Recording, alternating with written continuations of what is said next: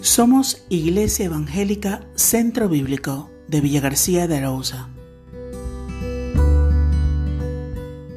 En el libro de Job, capítulo 42, verso 3, podemos leer, Por tanto, yo hablaba lo que no entendía, cosas demasiado maravillosas para mí, que yo no comprendía.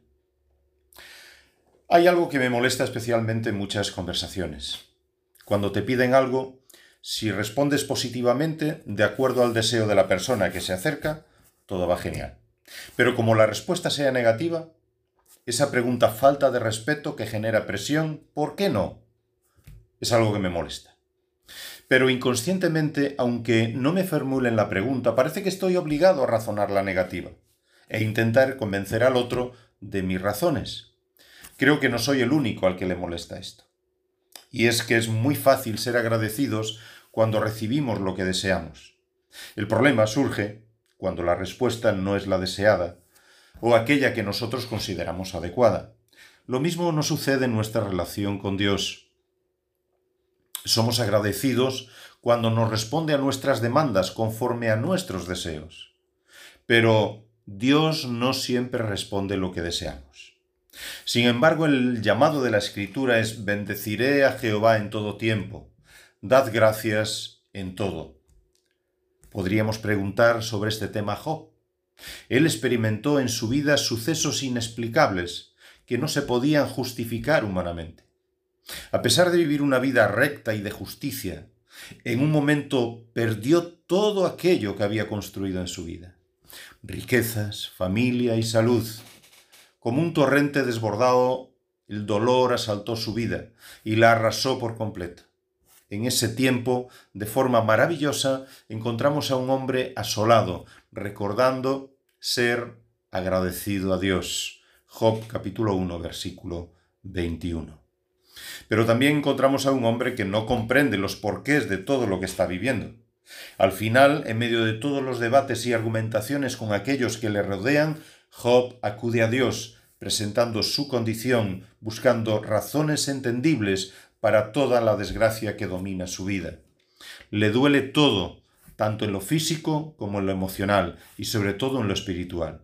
Es un hombre quebrantado. Lo maravilloso de la historia de Job es descubrir cómo Dios no rehuye las dudas y preguntas de sus hijos. Dios va a responder a Job o va más bien a ayudarle a descubrir verdades eternas. Dios, aunque no debe explicaciones a nadie, no desatiende nuestras dudas, sino que nos lleva a entender no todos los detalles, sino la gran grandeza de que Él es Dios y sabe lo que hace. Un entendimiento que abre la puerta a la confianza. A Job no se le dieron respuestas, sino preguntas. Una cascada de preguntas que derraman mm, que se derraman desde el cielo sobre la vida de Job Preguntas que abren el entendimiento de la verdad.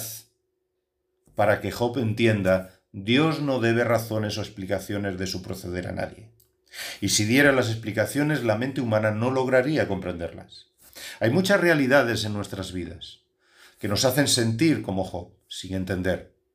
Muchos por qué nos planteamos delante de Dios. Muchas cuestiones para intentar comprender el proceder de Dios. ¿Por qué permite el dolor el sufrimiento, la enfermedad, el hambre, las guerras? ¿Por qué no responde a mi clamor desesperado? Porque me siento desilusionado, derrotado. Al final no hay respuestas para todos los porqués de la vida. Pero Dios te invita, al igual que a Job, a contemplar su gloria, a contemplar su poder, a contemplar su autoridad. Y al contemplarle podrás reconocer que Dios es Dios y sabe lo que hace.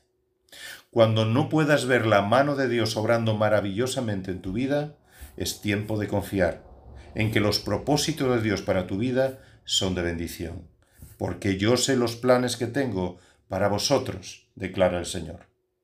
Planes de bienestar y no de calamidad, para daros un futuro y una esperanza.